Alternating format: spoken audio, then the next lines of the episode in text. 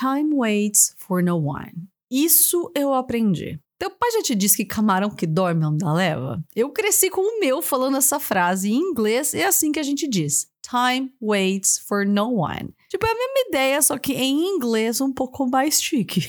o tempo não espera por ninguém. Então já fica a dica para você que contrata um professor particular para te ensinar tudo de inglês por causa de uma entrevista de emprego dos seus sonhos, que inclusive já tá marcada. E aí você esperando que o professor te prepare em duas semanas para você falar fluentemente sobre a sua vida inteira em inglês neste dia.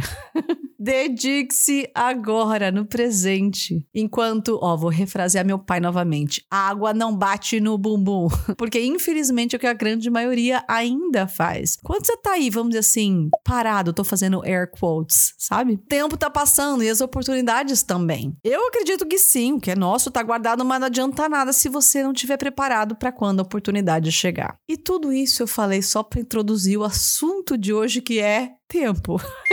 Eu fui longe, né? em inglês, tempo se escreve T-I-M-E. Mas a gente não fala time, não, tá? A gente vai falar time. Time. Hoje a gente vai aprender algumas expressões úteis com ele e sobre ele. Tá preparado? Então bora lá. Hey, you guys! Sejam todos muito bem-vindos ao episódio de número 25 do podcast de inglês mais parrudo e divertido do planeta, do universo, da galáxia. Sim, o Erika na América Podcast. Aqui é Erika Belmonte, eu sou especialista no ensino de inglês para brasileiros e toda semana eu vou estar por aqui para te ensinar inglês de uma forma simples, divertida, sem enrolação e direto dos Estados Unidos. Já siga meu podcast para você não perder nadinha. A primeira dessas expressões é algo que a gente gosta de fazer, em outros casos eu diria que é até necessário. Eu super entendo, sem julgamentos, inclusive eu mesma deveria fazer mais.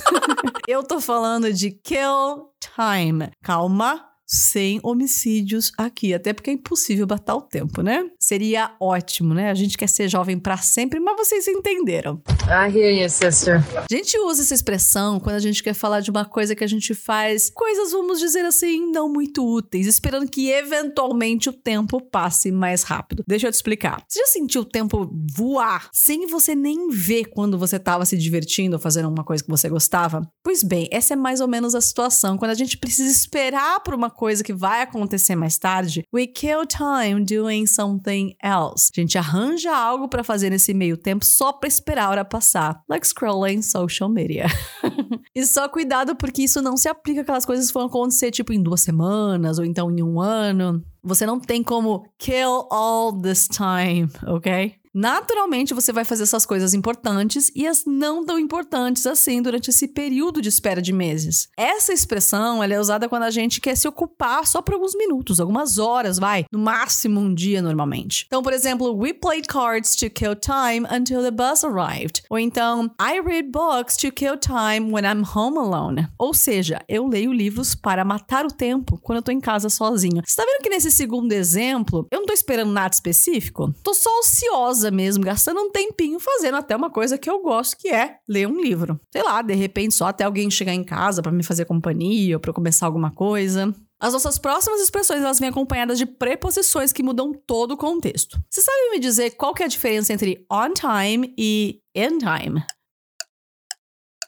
Se eu te der duas frases, acho que fica mais fácil? Vai, vamos tentar. Frase número um: I arrived at the meeting on time. Frase número dois: I arrived at the meeting in time. Olha que coisa, né? Uma única palavrinha muda tudo. Bom, o que eu quero dizer na primeira frase, quando eu falo I arrived at the meeting on time, significa, por exemplo, que a reunião começava às quatro e aí eu cheguei às quatro. Eu cheguei na hora marcada, não tô nem adiantada e nem atrasada. Literalmente na hora. Outra coisa muito comum que você vai ver é on time relacionado a timetable também, ou seja, horários fixos de trens, de voos, de ônibus. Por exemplo, the flight took off on time.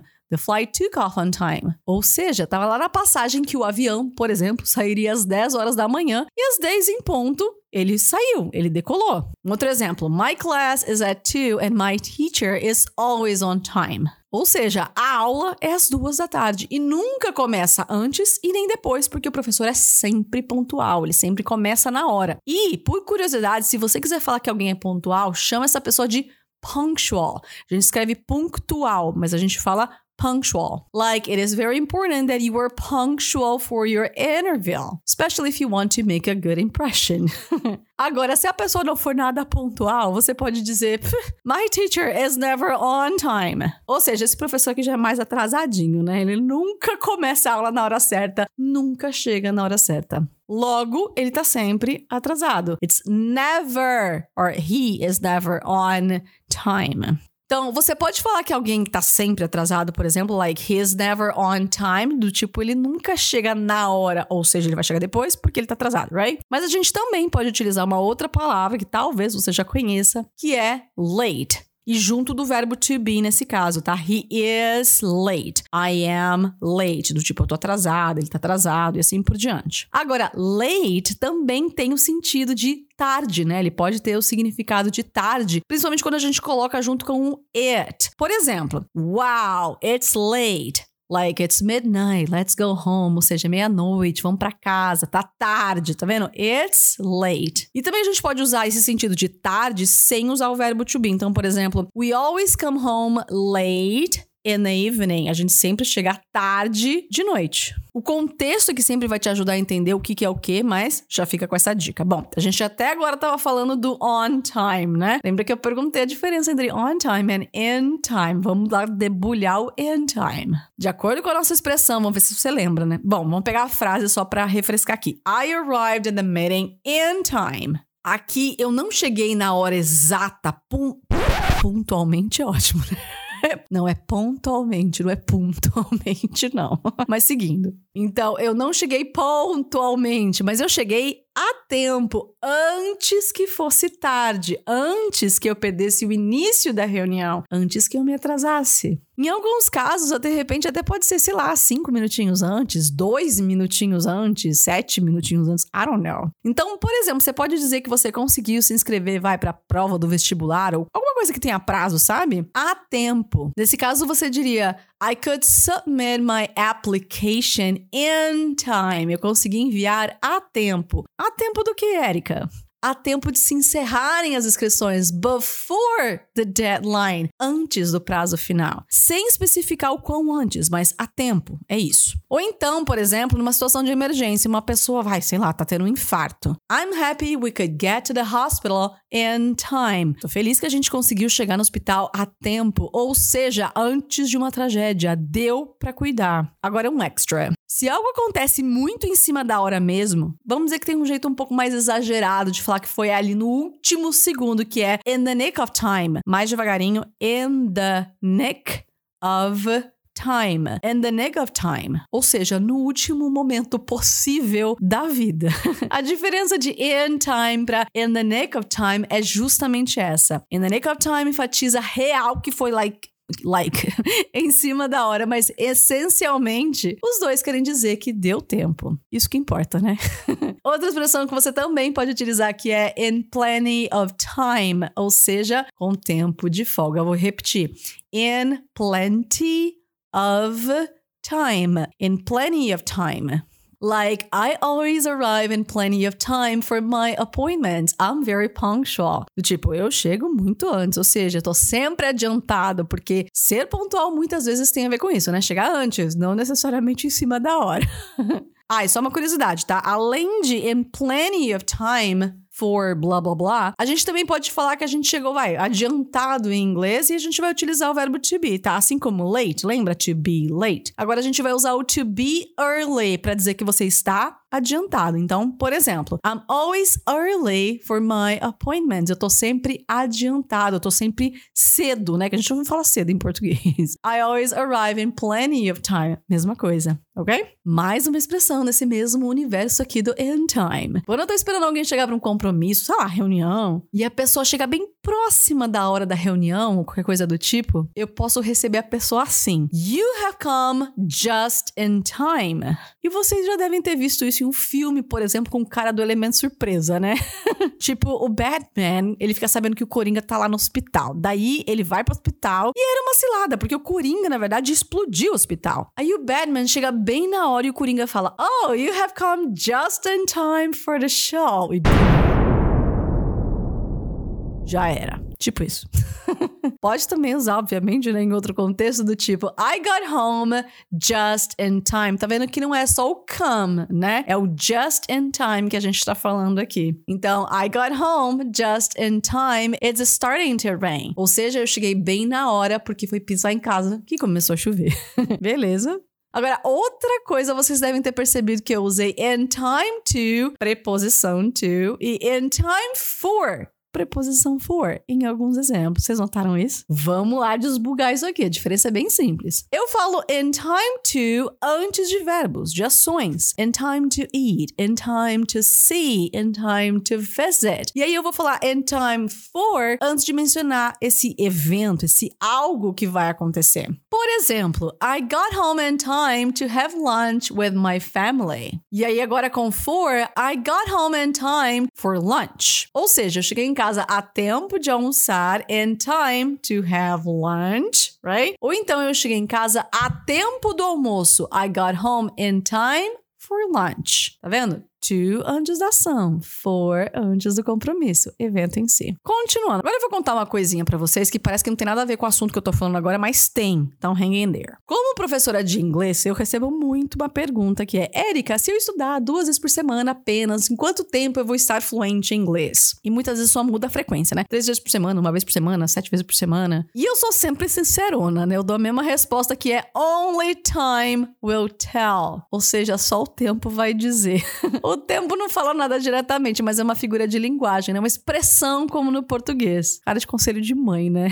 Você é ansioso e a mãe, calma, filho. Se for pra ser seu, only time will tell. Agora, antes de polêmica, porque eu falei only time will tell, porque na verdade eu também tô trazendo uma expressão aqui, né? Mas claro que eu vou falar um pouquinho a respeito disso, né? Até porque você deve estar falando, como assim, Erika? Only time will tell? Se eu tenho um curso de inglês, né? Eu deveria dar um prazo pra pessoa falar, olha, em seis meses você vai estar fluente, um ano você vai estar fluente. E assim, aquela coisa, né? Eu até dou uma ideia, mas é muito muito relativo, porque vai depender mais ainda do quanto a pessoa vai se dedicar por dia, por semana, se ela tem dificuldade ou não, se ela tira dúvidas ou não, principalmente se ela vai ser consistente por meses a fio. Você entende agora porque only time will tell? Não adianta eu falar, não, fica tranquilo, em seis meses você vai estar fluente. Nós não somos robôs, não adianta, eu não vou te dar um chip para você colocar na sua cabeça que em seis meses vai terminar de fazer o download. Não funciona assim. Time, dedication and consistency consistency. Claro que não é só o tempo que vai dizer, né? Mas o tempo, dedicação, consistência. Tipo, o primeiro módulo do meu curso tem 80 aulas, trocentos exercícios e atividades e mais um monte de,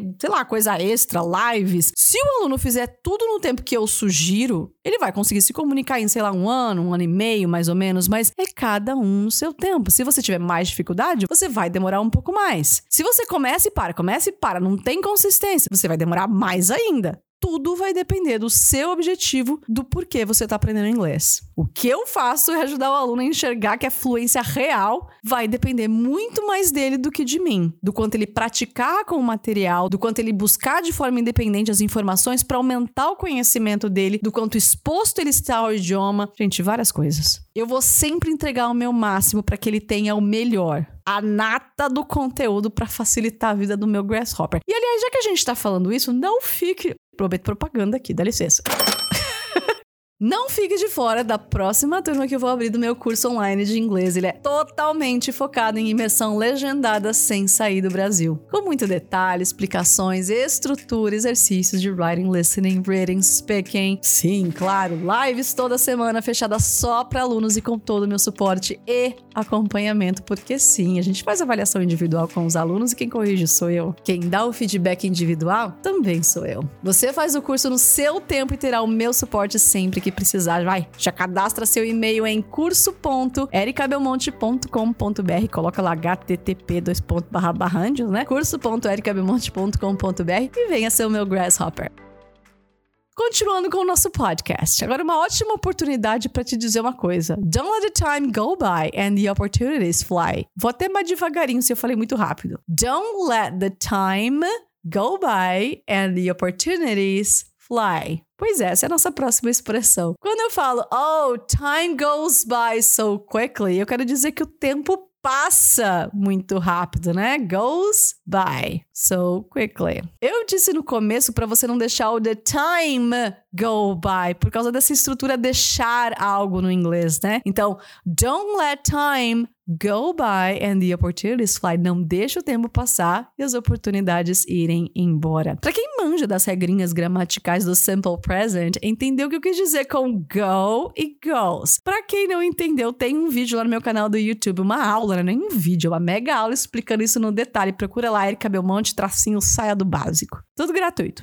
Tem uma outra expressão com tempo que eu acho muito interessante, que é time for a change. Você sabe o que é change? São coisas bem naturais da nossa vida, né? Por mais que elas não sejam muito confortáveis, elas são necessárias. Eu tô falando de mudanças. Ou então quando você percebe que aquilo que você tá vivendo não tá bom, ou sei lá, você só tá afim de mudar mesmo e tem o poder de fazer isso, você pode falar: It's time for a change. É hora de mudança. E não é mudança de casa, não. Até pode ser, mas a mudança é mudança de cenário, mudança de. Sen... É o sentido, né? É uma mudança de fazer alguma coisa diferente na sua vida, que até pode ser mudar de casa, né? Mas é no sentido de transição esse change. Vou dar um exemplo numa frase que você vai entender direitinho. After working in the same job for five years, I now feel like it is time for a change. Ou seja, depois de trabalhar no mesmo emprego por cinco anos, agora eu sinto que é hora de uma mudança. Inclusive, se a gente pensar nesse exemplo que eu dei, né? A pessoa que está descontente no ambiente de trabalho, ela precisa procurar outro emprego, certo? Normalmente é assim que as coisas funcionam. E para encontrar um novo emprego, as pessoas precisam make time for that. Uhum. A ideia é justamente essa, de fazer tempo, mas não que você vai produzir tempo, né? Porque não tem como. A gente, infelizmente, só tem 24 horas, né? Você vai arranjar, você vai arrumar, encontrar um tempo para fazer algo. Por exemplo, para estudar inglês. Eu sei que a vida é corrida, que tem trabalho, faculdade, aí tem os filhos. E ainda também tem a vida social também, né? Mas você tem que make time to study English, ou seja, encontrar um tempo para estudar inglês. Lembra que no começo desse episódio a gente estava falando de kill time? Então, vai aqui uma sugestão para você. Kill time and make time to study English, para vocês usarem essas duas coisas ao mesmo tempo. Ou seja, sempre que você estiver na fila do banco, sei lá, no consultório do médico, do dentista, ao invés de você ficar, sei lá, no Instagram, no Candy Crush, por que não assistir um vídeo, por exemplo, em inglês? Pode até ser um vídeo sobre o Instagram, sobre o Candy Crush, quem inventou, como foi, como é que é produzido. Why not?